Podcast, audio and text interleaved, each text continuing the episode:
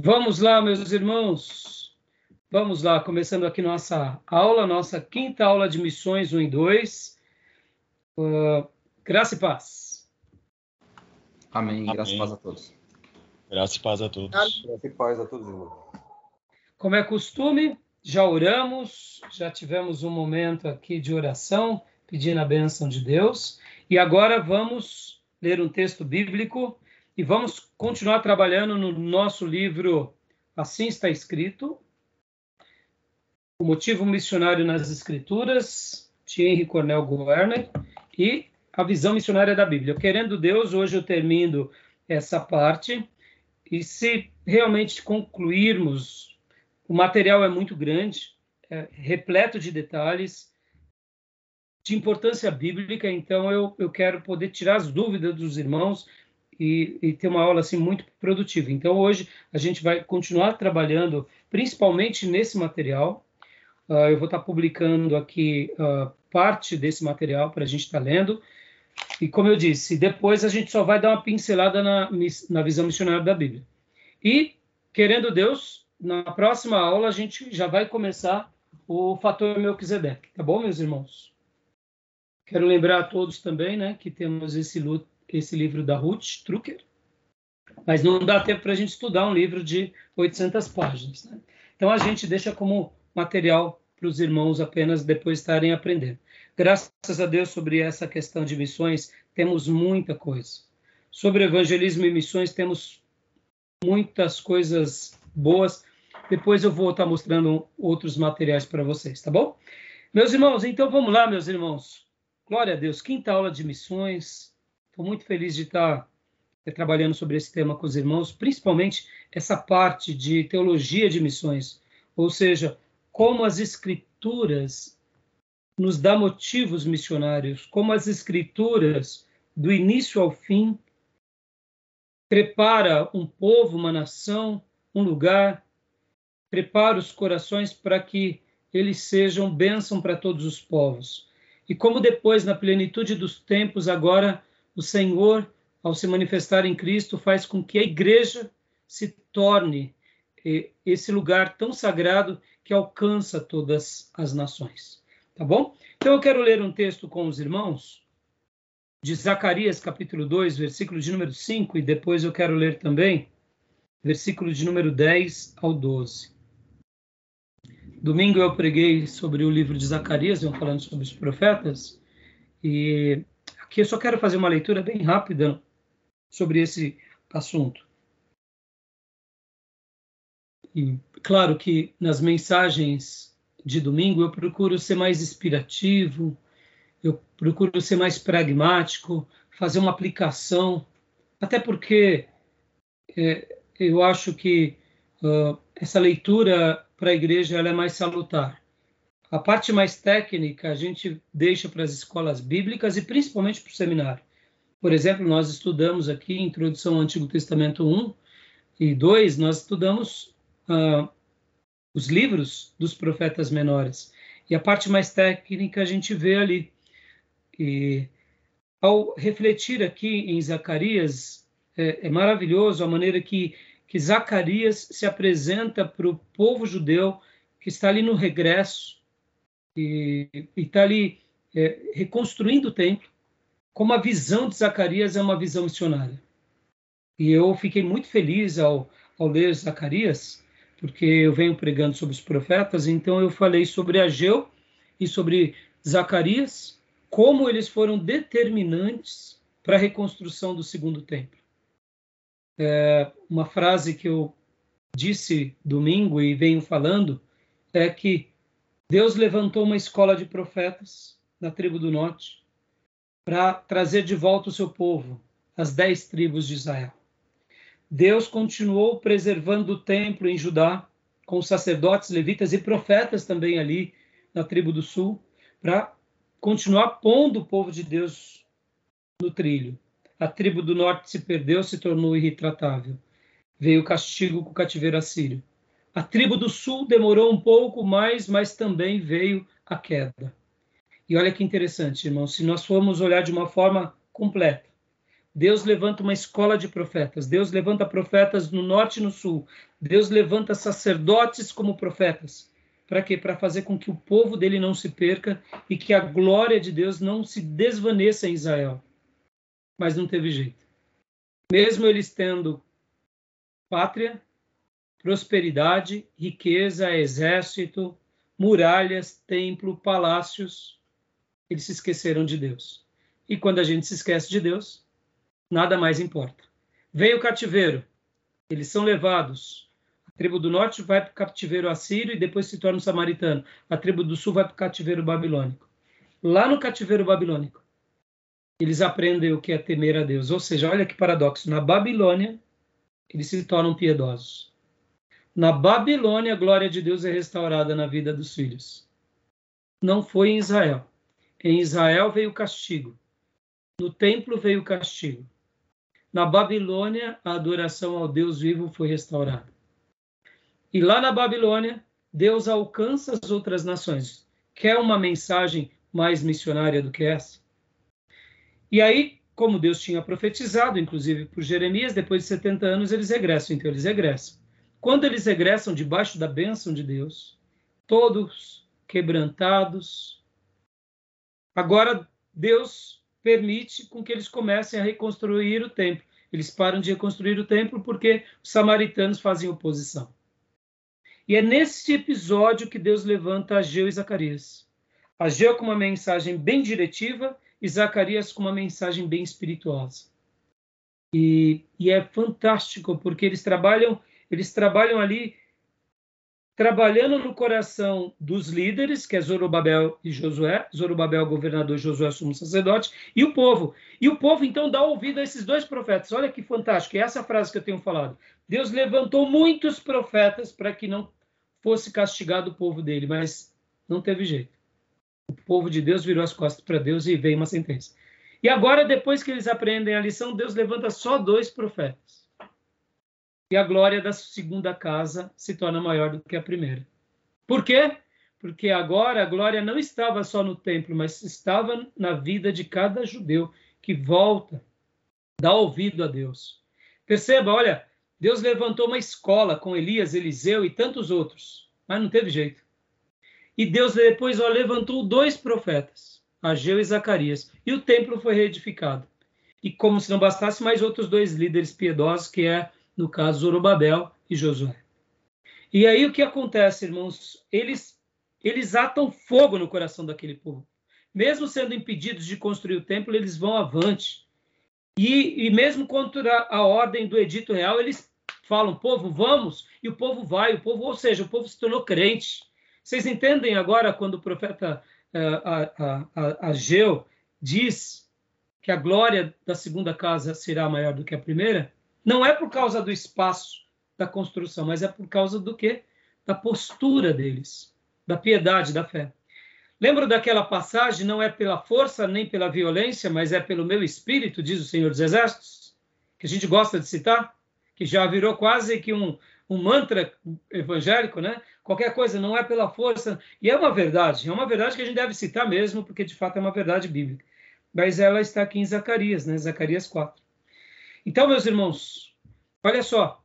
E domingo eu falei, eu queria só dar essa síntese, eu queria deixar isso como uma lembrança no coração dos irmãos. Eles começam a reconstruir o templo, os samaritanos é, é, fazem aquela primeira oposição, o templo fica parado durante 15 anos, irmãos, 15 longos anos. Aí vem o profeta Ageu e Zacarias, atam fogo no coração deles, eles começam a reconstruir o templo. Os samaritanos mandam carta de novo para o imperador, o novo imperador da, da, da Pérsia, e aí ele, ele respaldo o edito. E agora, irmãos, Deus se revela para eles de uma forma linda. Eu queria ler o versículo 5 e o versículo 10 ao 12, de Zacarias 2, para a gente concluir. Quem puder ler para nós. Pastor, só repete o capítulo. Eu, desculpa, não, não compreendi. É Zacarias 2. 2. Do verso? Do verso número 5, uh, primeiro é o 5, e depois é o verso número uh, 10 ao 12. Posso? Por favor.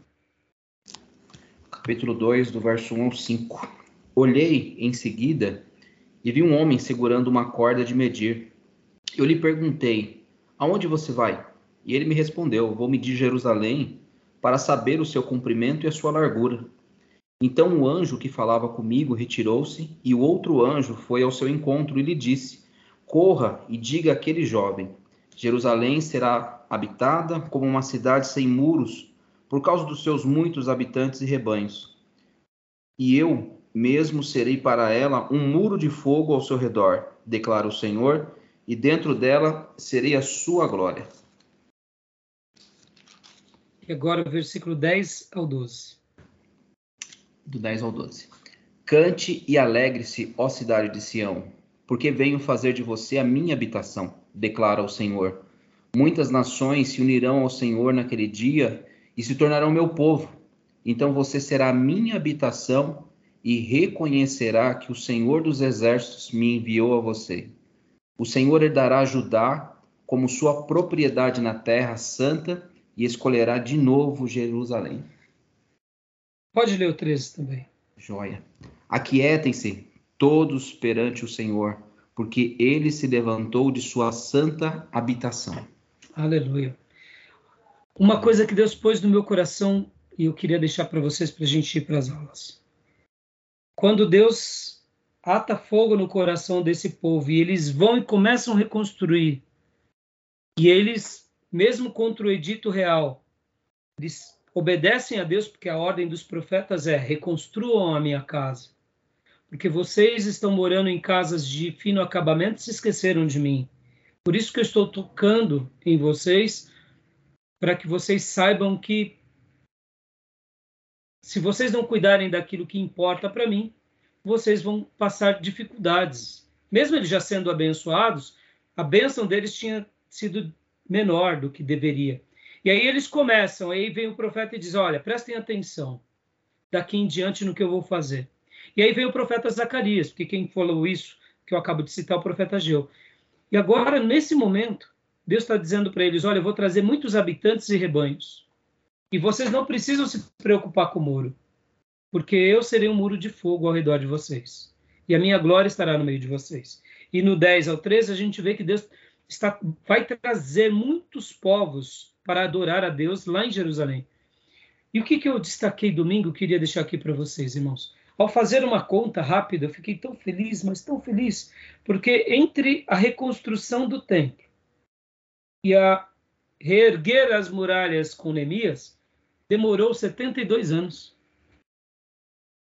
Ou seja, o templo estava de pé, mas aquelas muralhas que a Babilônia destruiu, porque a gente sabe que as muralhas de Jerusalém eram muito grandes, mas as partes principais que foram destruídas, que foram as portas principais, as torres e os acessos que davam ali segurança, tudo foram destruídos. Aquilo que Neemias fez lá para frente não foi nos dias de Ageu e Zacarias. Foi 72 anos depois. Por quê?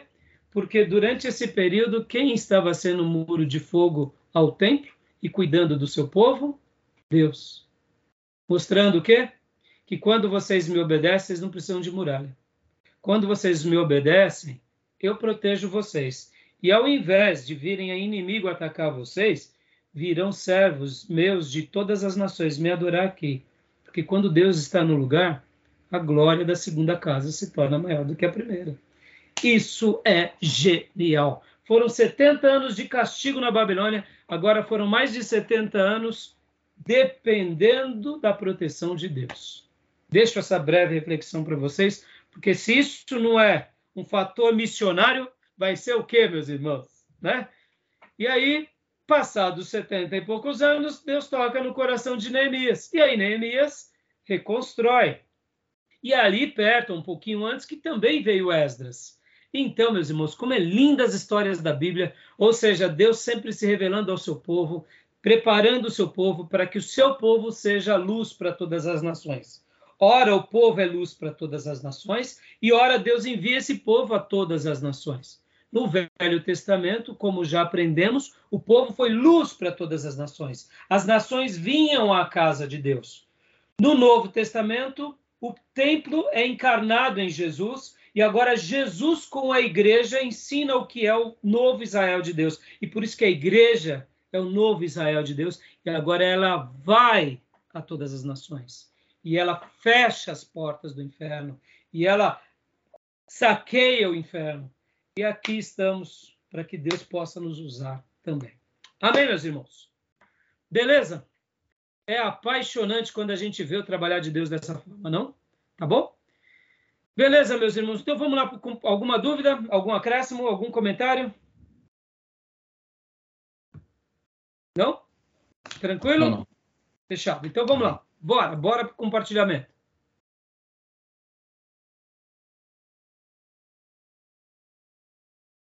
Vamos lá. Estão vendo aí? Sim. A parte do povo escolhido. Nós não trabalhamos. Carregou. Não carregou? Para mim não, pelo menos. Para mim aqui tá tranquilo, carregou. Acho que é minha internet mesmo. Mas pode tocar aí, pastor. Eu não, então. Aqui. Mas qualquer coisa nos fala, né? Júnior, para você e para a Maísa, foram? Foi sim, pastor. Foi, então deve ser sua internet, pastor. Tá bom? Mas é o Beleza. capítulo 2. Se você quiser abrir aí no celular ou no computador, PDF, você tem um, o, o livro, né? Joia. Tenho sim. Carregou aqui agora. Joia, maravilha. Bom, nós trabalhamos, irmãos, só recapitulando aqui rapidamente, né? Lembrando a vocês, uh, o, o, capítulo 1 um é o propósito universal de Deus, a parte 2 é a parte do povo escolhido, a Capítulo 3 é a missão universal do Messias. 4 é o Espírito Santo e as nações. 5 a igreja, o cristão e a consumação. Então vamos lá, meus irmãos, vamos correr. Correr. Quem quer ler para nós, por gentileza? Eu quero ler aqui é, é, essa primeira, essa primeira, esse primeiro parágrafo. Quem gostaria de ler? Qual obra? Posso ler, posso ler. A parte do povo escolhido da, do, do livro Assim Está Escrito. Pode ler, irmão Júnior. Não, pode ler. Ok, então, vou ler. No primeiro capítulo, nos esforçamos por mostrar que Deus, desde os primórdios da história humana, tem amado e proposto remir toda a humanidade, que seu propósito não era restrito a um povo ou nação, que ele procurava sempre conservar, diante do seu povo peculiar, o propósito universal para cuja realização o escolhera. Esse propósito universal foi traçado de Gênesis a Malaquias. E o vemos como uma linha dourada, é, percorrendo todo o plano divino no lidar com os homens, no período do Velho Testamento. Uma tarde cobriu aí. No período do, do Velho Testamento o mesmo propósito foi revelado como motivo dominante, dando significação a todos os demais eventos, que sem eles seriam apenas história política e religiosa de uma nação pequena e relativamente sem importância entre as nações e impérios dos tempos antigos. Ótimo, Gil, obrigado. Então aqui o autor, nosso querido irmão Henry, ele começa a mostrar essa relevância do propósito. Deus escolhe um povo, mas não é um povo eleito porque Deus vê neles que eles são superiores. Mas é uma eleição que tem um propósito, uma eleição que tem uma instrumentalidade para que eles sejam bênção para todas as nações, caso eles deixam de ser bênção. Então, eles perdem esse grande propósito, né? E, irmãos, é, é, eu, eu fico fascinado com essas leituras e, e deixa eu ensinar uma coisa aqui para vocês nesse contexto. Uh, eu fazer um paralelo aqui bem objetivo. Eu vou trabalhar melhor isso em teologia sistemática quando nós formos trabalhar sobre eclesiologia. Mas quando nós falamos de sistemas de governo e denominações, por exemplo, há uma discussão muito grande nos nossos dias. Qual é o melhor sistema de governo. Então, os metodistas vão dizer que o melhor sistema de governo de uma igreja seria o episcopal, aonde você tem um líder, que ele é uma autoridade e ele cuida dos demais pastores e assim vai sendo feito até chegar no povo. É um sistema de governo. Se você chegasse para um, um outro grupo evangélico, eles vão falar que é o presbiteriano, ou melhor, presbitério. Porque no presbitério você coloca uma responsabilidade sobre uma liderança da igreja. Ou seja, você não coloca uma autoridade sobre uma única pessoa, mas um colegiado. E esse colegiado, que é o presbitério, que é pastores e líderes, eles ouvem a Deus e depois eles passam para a igreja. Se você chegar nos batistas e nos congregacionais, eles vão falar que o melhor sistema de governo é o democrático, porque a igreja ela elege o seu líder e esse líder cuida desse povo e dessa forma a sua interação. E aí vão ter vários sistemas de governo, mas esses são os mais conhecidos. Eu gosto de ensinar, mesmo sendo um batista, que o melhor sistema de governo é aquele pelo qual nós somos cheios do Espírito Santo. Porque se você é cheio do Espírito Santo e você é de uma igreja pentecostal que tem uma característica mais de bispo e até um bispo diferenciado, porque você vai há de ouvir comigo que dentro dos pentecostais a liderança passa do pai para o filho, do filho para o neto, e, e, é meio que quase que uma monarquia episcopal. Mas vamos respeitá-los. Se você pega os presbiterianos, tem os presbitérios, a mesma coisa eu diria, se eles são cheios do Espírito Santo, isso vai ser relevante, assim como entre os que são episcopais, se eles são cheios do Espírito Santo, isso que é relevante. Se é uma igreja batista, se o povo e os pastores são cheios do Espírito Santo, percebam, não há o que é melhor ou pior, há aquilo que nós achamos melhor e aquilo que nós não gostamos muito. Mas perceba que todo problema de uma igreja, e aqui a gente pode pegar todas as igrejas, quais são os problemas, geralmente? Ou é problema de carnalidade, ou é de pecado, ou é de vaidade, ou seja, é todo tipo de erro. Indiferente do sistema de governo, se o irmão é carnal, se ele é um Judas, se ele é um Saul, não importa se é monarquia, se é período da lei, se é período patriarcal, se é período é, é, pré-diluviano. Vocês estão entendendo o que eu quero dizer? Se nós somos carnais, você pode estar no melhor sistema de governo. Você pode até estar, eu diria, vou, vou colocar um sistema de governo aqui que veio à minha mente agora, que seria o angelical aquele que estava lá no céu na eternidade cantando e adorando a Deus pelo qual Lúcifer regiu o coral. Meu, sistema de governo angelical, tá bom, é, é angelical, mas tem um pecado lá no meio? Tem. Tem um pecador lá no meio? Tem. Quem é o pecador lá no meio? É, é, é Lúcifer e os demônios? São. Então não vai adiantar de nada. Por quê? Você está no melhor lugar do mundo. Se assim pudéssemos dizer, lá na eternidade. Mas nasceu pecado, não importa. E você pode estar, eu diria, voltando aqui, fazendo essa, essa, essa defesa, né? Vamos agora pegar Lutero, né? Lutero era um padre, estava num, sistema, num sistema de governo terrível, numa idolatria terrível. Irmãos, e ele conseguiu fazer a reforma. Pensem em vocês como Lutero foi grande, meus irmãos. Vocês conseguem imaginar como esse homem foi cheio do Espírito Santo? Domingo, eu, terminando o culto, eu conversava com os obreiros ali, falando sobre as batalhas espirituais.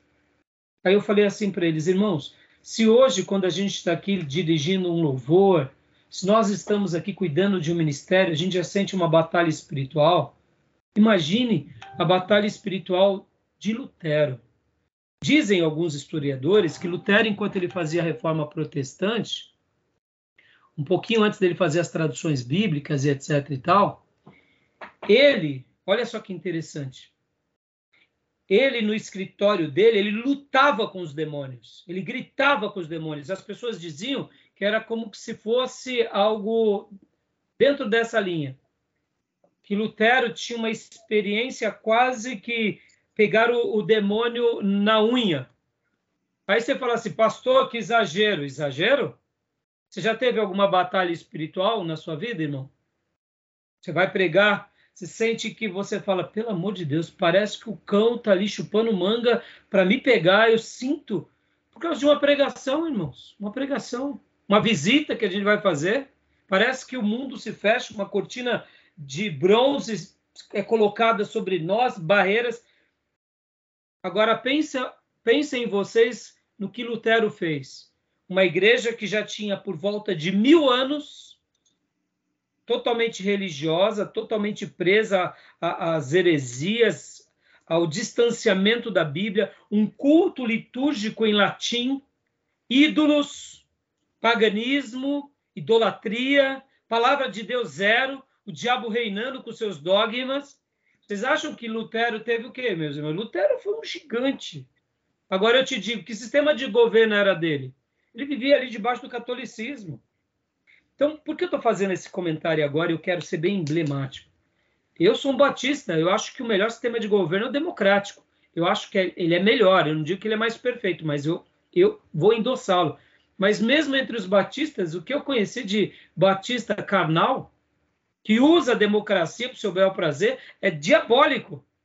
E pastores, muitas vezes políticos, isso é tanto diabólico quanto.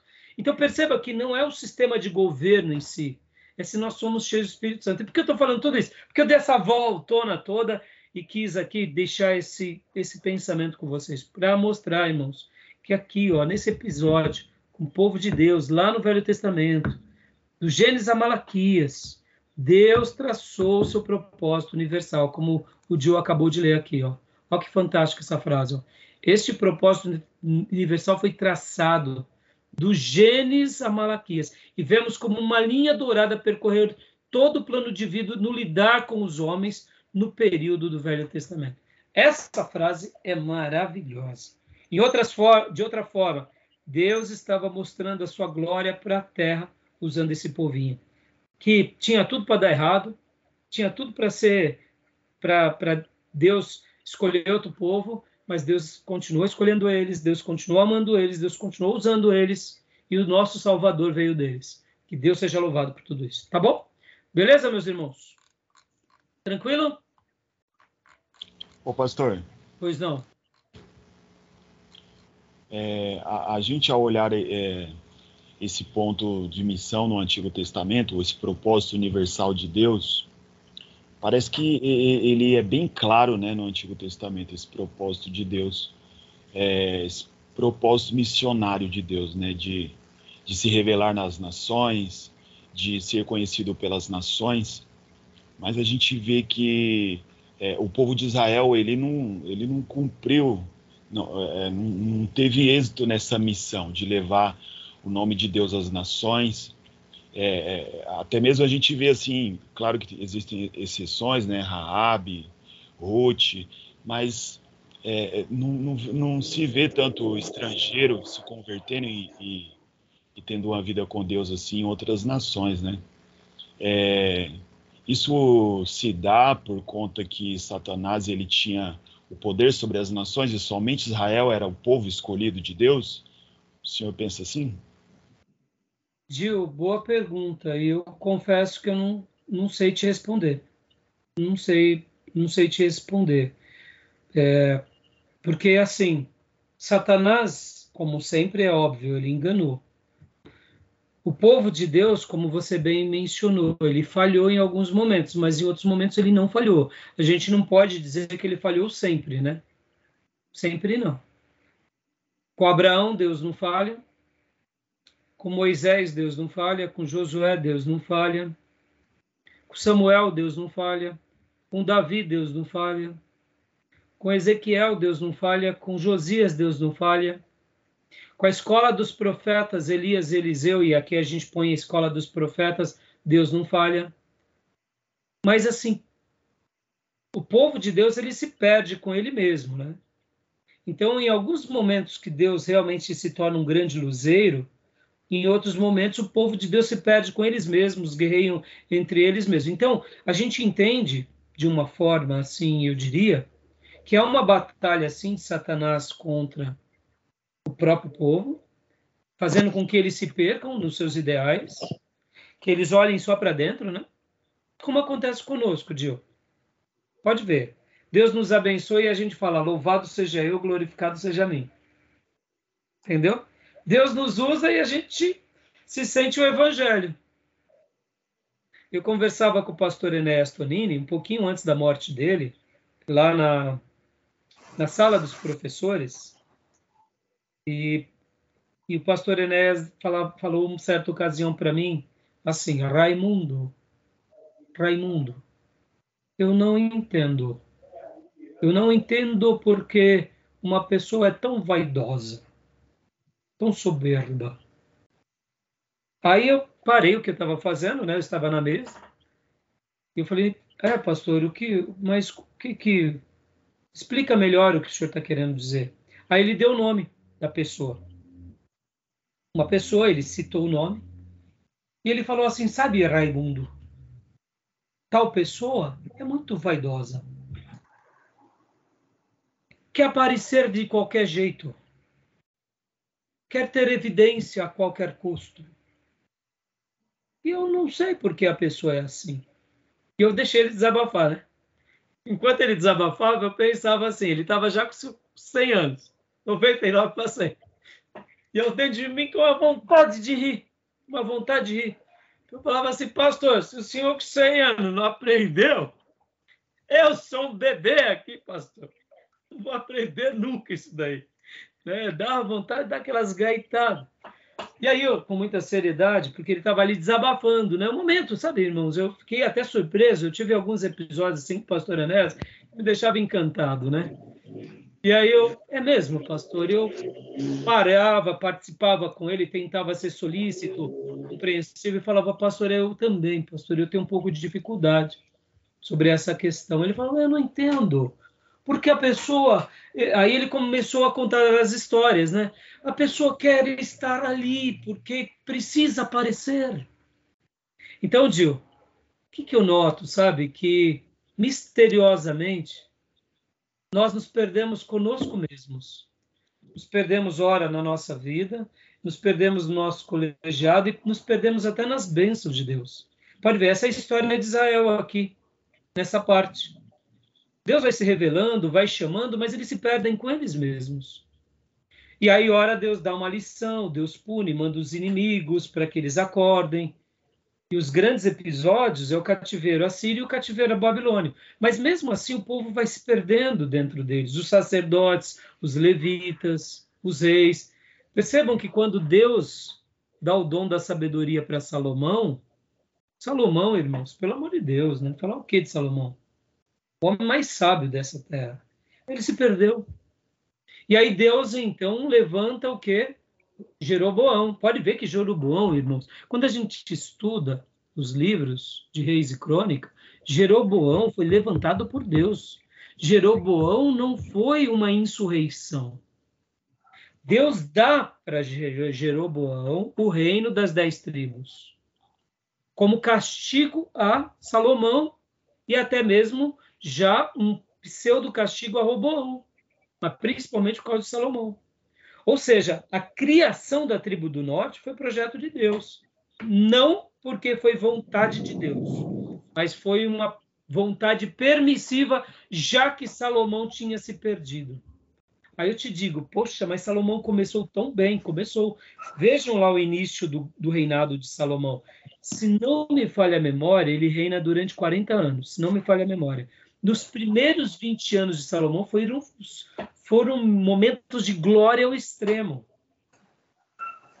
A ideia que dá os dias de Salomão foi que quase Israel e o reino de Salomão vira quase um pseudo-império, de tanta glória, de tanto poder, de tanta exuberância. E aí ele se perde. Foi uma monarquia sucessiva hereditária, né? Porque foram vários filhos, né?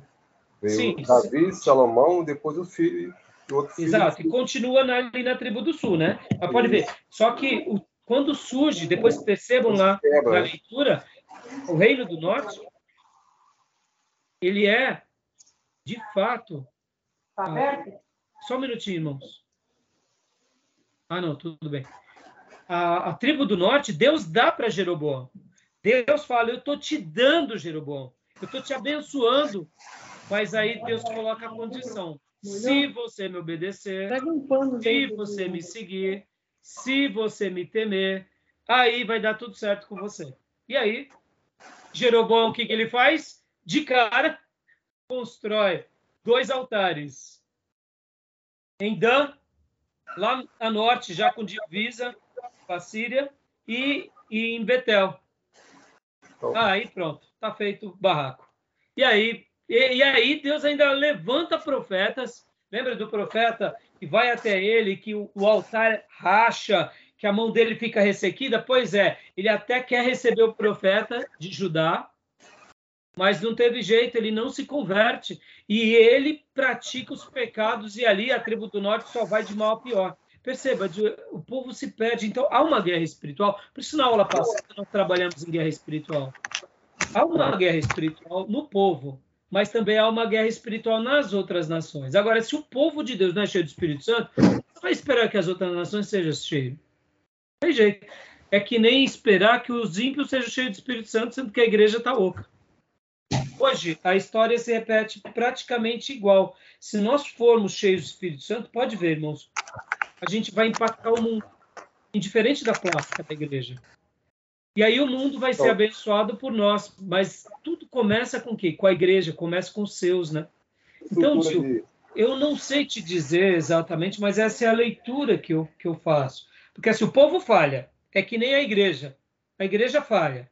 A gente tem que admitir. Mas, ao mesmo tempo, eu não gosto de julgá-los, como eu disse em uma das aulas passadas, porque parece que é um julgamento muito covarde, porque é, é, fácil a gente julgar Israel, é fácil a gente julgar os nossos irmãos do passado, é fácil a gente julgar as sete igrejas da Ásia, mas a gente não se auto-julgar. Por exemplo, irmãos, é, depois, uma outra hora, eu até compartilho um problema que surgiu dentro da nossa igreja recentemente, que me foram três semanas de queimar pestana por uma coisa tão simples, irmão, mas tão simples. Vocês não imaginam a, a, energia que eu tive que gastar por causa de uma coisa tão simples. Vocês não imaginam as noites o sem senhor, O senhor comentou na última aula. É, só, mas eu não dei nome, né? Mas eu é, isso é. Não, então, é nome. Mano, foi tão difícil, meus irmãos. Graças a Deus. E a última pessoa que eu precisava falar, eu falei domingo agora. Graças a Deus. Mas, irmãos, três semanas, uma coisa tão óbvia. E aí eu digo, tá vendo como é fácil a gente muitas vezes ser, ser alguém que a gente pune os outros? Aí a gente acaba sendo covarde, entendeu, Gil? Então, assim, como tudo isso aconteceu, eu não sei, Gil. Agora, uma coisa que eu queria até dar, deixar aqui como uma, um presente para vocês. A professora Márcia Zoner, lembra que a professora lá do STBNet, que a gente inclusive usou umas aulas dela? Irmãos, que, que aulas são aquelas da professora Zoner?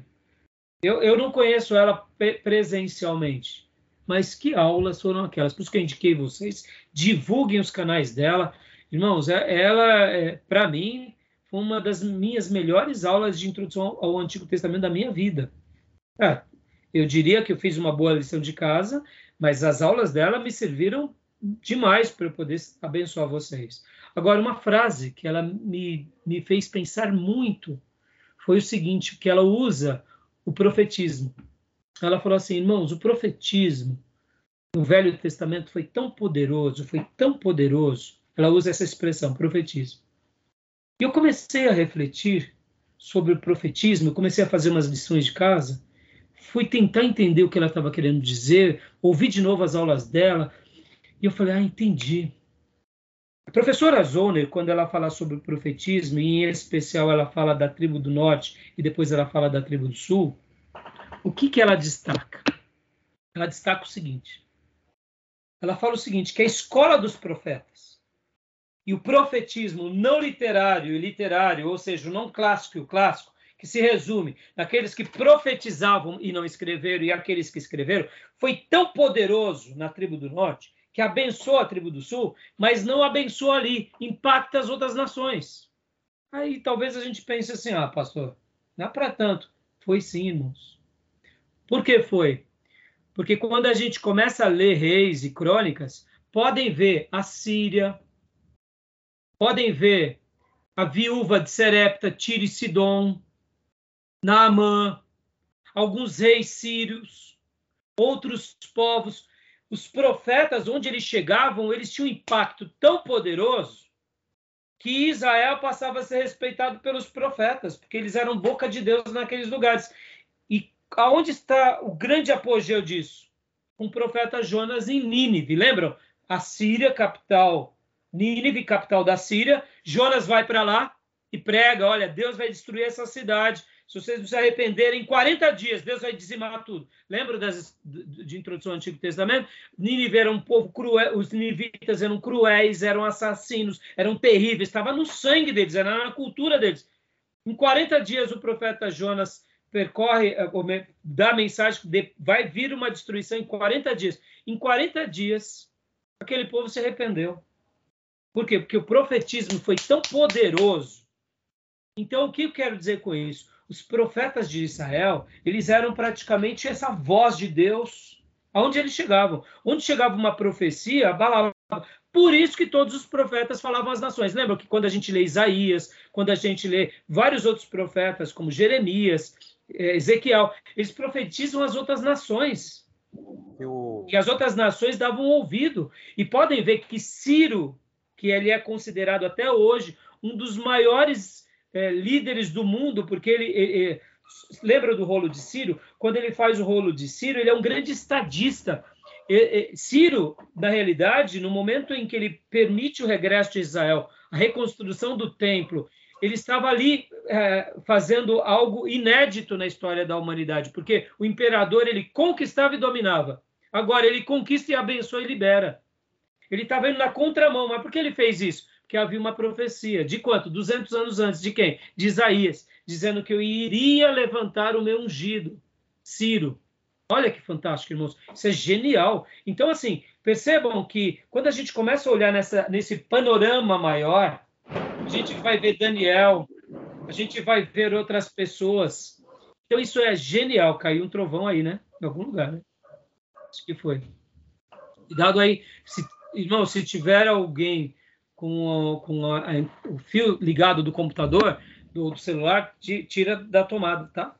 Para que não, não, não fira os ouvidos e os tipos. Tá bom, meus irmãos? Okay. Tá? Então, diga, Júnior, agora. Não, então, que o, a pergunta do Dio, né? Acho que o povo de Israel foi muito. É, eles se fecharam, né? Eles fecharam com um nacionalismo é, religioso, um povo é, onde eles segundo eles, tinham as prerrogativas de Deus e eles não, não, não levaram adiante a missão que Deus Sim, deu exato. de Abraão, né?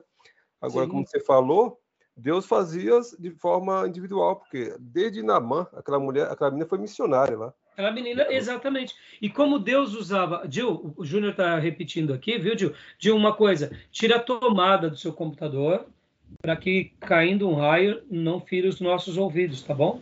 Porque muitas vezes está chovendo forte, então o computador é, não tá deixa ligado direto na tomada. Ou se não, tirem o fone de ouvido e deixam o fone de ouvido do computador. Tá bom? Porque é perigoso. Numa queda de raio pode vir uma alguma coisa, tá bom? Então, voltando, Gil, o, o Júnior comentou, falou agora sobre o povo de, de Israel, foi muito é, nacionalista, e é verdade, a gente não pode negar isso que o Júnior lembrou da menina que vai para Naamã. Ela era uma escrava, mas ela foi uma missionária. Irmãos, é, é, eu, eu, queria até aproveitar agora e só concluir dizendo isso. Ó. Uh, eu, né? Eu acredito que um povo forte ele se torna missionário naturalmente. Uma igreja forte ela é missionária naturalmente. Na minha opinião, a maior contribuição que a gente gera no reino é tendo uma comunidade forte. Essa comunidade forte vai fazer missões, sendo cativos, sendo meninas capturadas, como foi aquela escrava do Dinamã, sendo como foi Daniel lá na Babilônia, porque olha só, quando eu falei há pouco do impacto dos profetas, irmãos, Ezequiel profetizou lá na Babilônia. Daniel profetizou onde? Na Babilônia. Então perceba, irmãos, Esdras começou um projeto aonde? Lá na lá no Império Medo-Persa. Pode ver que Esdras recebe carta do imperador. Meus irmãos, pensa nisso. Que camarada é, é esse? Está no maior império do mundo, você está recebendo carta para você ir lá e, e, abençoar. Ou seja, o, a rainha Esther com o povo. Lembra que há pouco eu fiz a leitura de Zacarias? Na minha mensagem de domingo eu comentei sobre Esther, que durante esses 72 anos que o povo não teve muralhas protegendo o templo, o povo aprendeu que era adorar a Deus em qualquer lugar.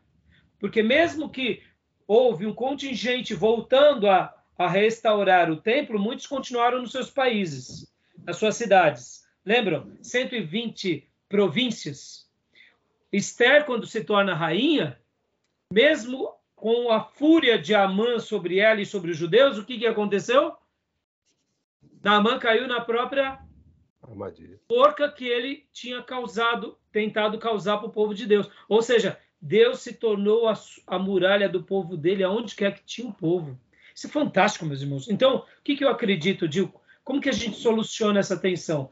Voltando aqui ao que eu mencionei de eclesiologia, ser cheio do Espírito Santo. Quando a gente é cheio do Espírito Santo, uma aula como essa, é uma aula, mas se ela é cheia do Espírito Santo, ela vai fazer missões. Como? Não me pergunte. Um culto, uma oração. Então, assim, é claro, agora isso não quer dizer que a gente não deva ir. Não, o id é um imperativo e a igreja ela recebe essa incumbência agora de sair e de ir. Mas e Israel? Israel, aí onde entra a beleza das profecias bíblicas. E aqui no livro de Zacarias a gente vai ver que Deus ainda tem um plano com essa nação, com esse povo. Porque nós não podemos esquecer que tudo começa de Abraão, tudo começa em Canaã, na nação de Israel, dessa revelação que Deus deu. Esse, esse lugar, Jerusalém, foi o lugar que Deus escolheu para habitar, e o templo foi o lugar que Deus escolheu para revelar a glória dele. E desse povo vem o nosso Salvador. E, e foi nesse lugar, lá em Jerusalém, que o Espírito Santo foi derramado. Para quê? Para separar esse povo, para que esse povo agora vá para todas as nações. E nós estamos aqui. Então, tanto esse povo dessa nação quanto o seu povo que vai, tem uma conexão. Agora, a gente não pode colocar nem peso de mais nenhum, nem demérito de mais no outro. Sempre com equilíbrio, fazendo a leitura do Novo Testamento, entendeu? Então, é, bom, não sei se eu te expliquei, se eu fugi muito do, do tema, tá bom, meus irmãos? Sim. Tudo bem? Beleza? Agora, essa, essa, essa incumbência, essa, essa comissão dada por Deus, ela começa com Abraão, né? Porque ele fala sai, é imperativo, né? Sim, sim. É, e agora uma, pode ser caracterizado o, o, o, rebelde Jonas como missionário? Caráter Total, missionário? Totalmente. É o missionário na marra né? Porque ele, ele, já vai com a missão direta, né? Ele não vai é, transcultural, aprender a língua, ele não vai. Ele, vai é, é que aí onde entra, sabe, Júnior, é, é esse lance das vocações, né? É onde entra essas vocações divinas que transcende qualquer coisa. Pode ver. Tem vezes na nossa vida que pensem assim, Júnior, se Deus separou alguém é porque a pessoa está pronta. Ah, claro. E, jo, e Jonas estava pronto. E tanto é que Deus deu uma ordem para ele. E ele vai para onde? Vai para Tarsis, né? Vocês já pegaram no mapa? Vocês lembram onde é Tarsis? Não. Minha volta Lembra onde é Tarsis? É longe, hein? É distinto. Ó, na, no mapa, né? Lembra, vamos é. lembrar aqui o mapa de Israel, vamos lembrar o Mediterrâneo, né? o mar Turquia, né? Mediterrâneo. Né? E é. Tarsis está depois de Roma, irmãos. É Espanha, lá do outro lado. Turquia, né? Não, é do outro lado. Ele literalmente fugiu, porque Nínive está a norte tá Israel. Está na Síria. Está na Síria. É, é, tá na, Síria. É, na, na Síria, né? É. Entendeu? É, mas claro. é a norte, é subindo. É como Sim, se bem. você. É, tudo bem, é longe, mas você pegava o barco em Jope e ia, por exemplo, a, vamos supor, a Antioquia, e de Antioquia andava vários dias para chegar na Síria. Sim, muito longe. Agora, Tarsis é do outro lado é do Mediterrâneo. É o contrário, literalmente ele foge mesmo. Camarada foi rebelde, mas foi um missionário na marra, né? Entendeu? Bom, irmãos, quanto tempo já tem a nossa gravação? 50. 50. Então vamos passar aqui rapidinho aqui, só mais uns detalhes da apostila e a gente já para essa, essa gravação. Olha lá, a natureza é, instrumental da eleição. Nós vimos isso. Né? Nós vimos isso na aula passada. Leia para nós, Gil, por favor. Essa, essa primeira parte. Os hebreus eram uma raça eleita, A escolha de Abraão por parte de Deus tinha um elemento arbitrário. Ele foi escolhido, outros não foram. Já viram que essa se seleção não foi feita na base do mérito inerente ao homem, porém na suposição de que ele serviria para o propósito de Deus.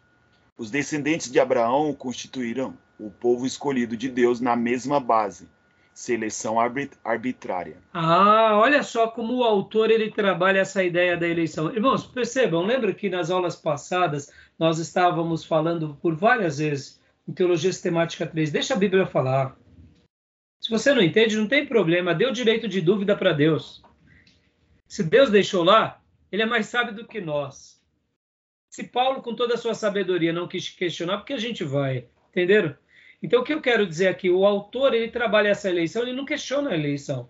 E ele põe um ponto aqui sobre essa questão da arbitrariedade. Tipo assim, Deus eleu, elegeu Abraão, ponto final. Abraão, uh, não quero Deus. Não, você não tem que escolher, você já está eleito, acabou. E os descendentes de Abraão? Vocês já estão eleitos. E nós, Igreja de Jesus? Já somos eleitos. Piote, não tem opção. Ou a gente faz, ou não tem opção. É nisso que a gente entende que somos o novo Israel de Deus.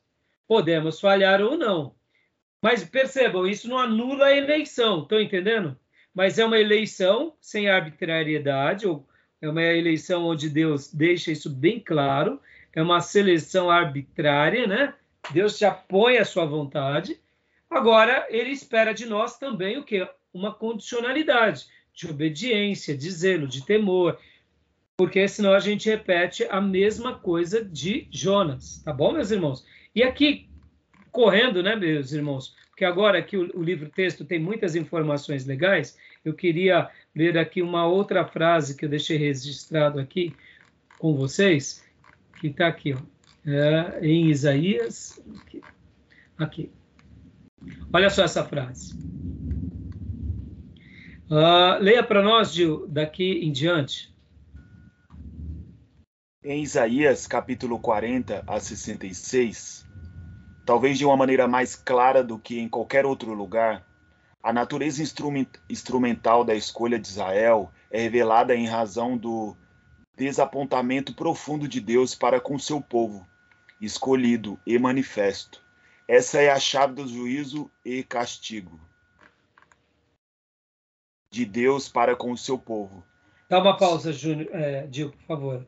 Ó, esta é a chave do juízo e castigo de Deus para com seu povo. O quê? Porque muitas vezes Deus era um pouco severo quando julgava Israel? É simples, irmãos. Está explicando aqui. O autor, nosso irmão Henry, cita Isaías, e quando a gente vai ver de Isaías 40 a 66, irmãos, Israel foi escolhido, Israel foi abençoado, Israel foi agraciado. Então, quando Deus pune, como ele fez no reino do norte e no reino do sul, e com o seu templo, porque, irmãos, não esqueçam disso, a punição de Deus ao seu povo foi dura, porque as bênçãos tinham sido estratosféricas. Deus abençoou tanto esse povo, Deus foi tão misericordioso com esse povo, um povo de dura serviço. A história vai se repetindo por gerações.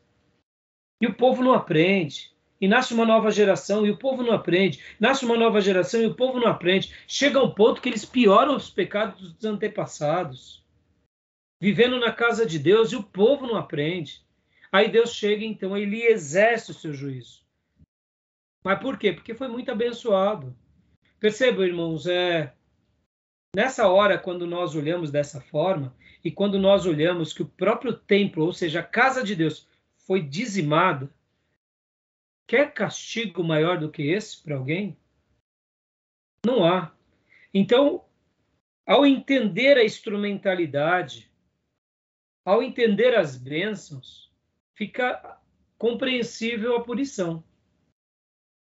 E podem ver que Deus pune de uma forma até mesmo para mostrar que o que esse povo fez ele fez mal a si e fez mal à terra. Pode ver que, inclusive, Deus, quando vai citar nos profetas o motivo dos 70 anos de cativeiro, fala que era um povo que estava sendo punido, inclusive porque eles foram tão cruéis, inclusive com a terra. Eu não sei se vocês vão lembrar disso.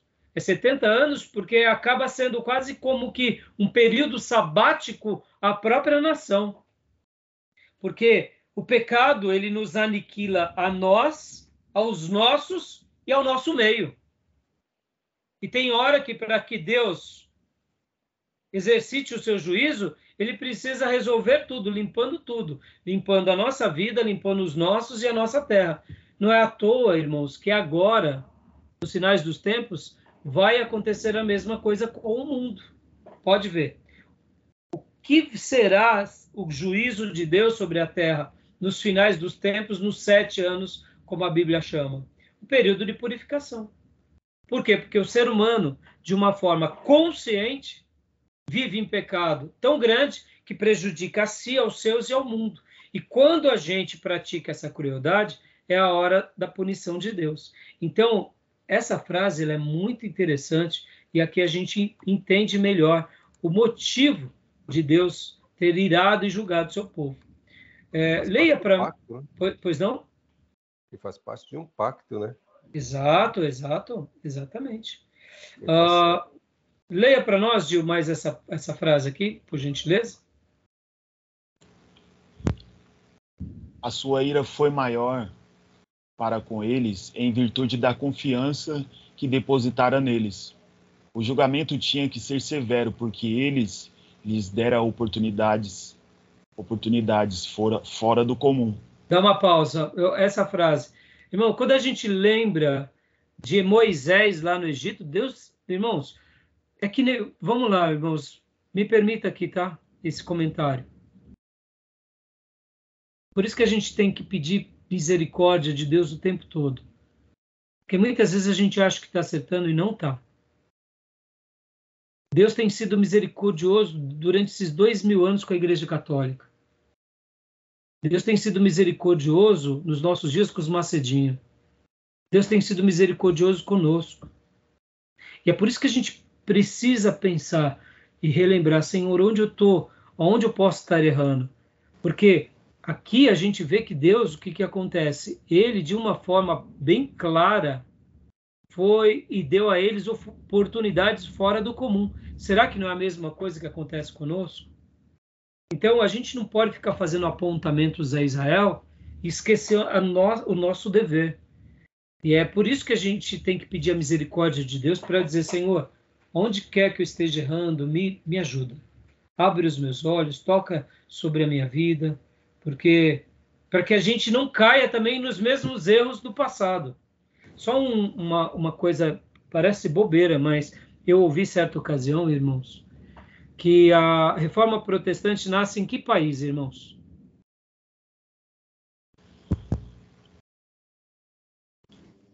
Na conclusão você fala, pastor? Isso, a reforma. Alemanha, não é? Alemanha. A Segunda Grande Guerra Mundial e a extinção de 6 milhões de judeus se deu a partir de que país, irmãos? Meu Deus, Alemanha. Alguém já disse que o diabo se levantou tanto contra esse povo que tentou dar um golpe nesse povo.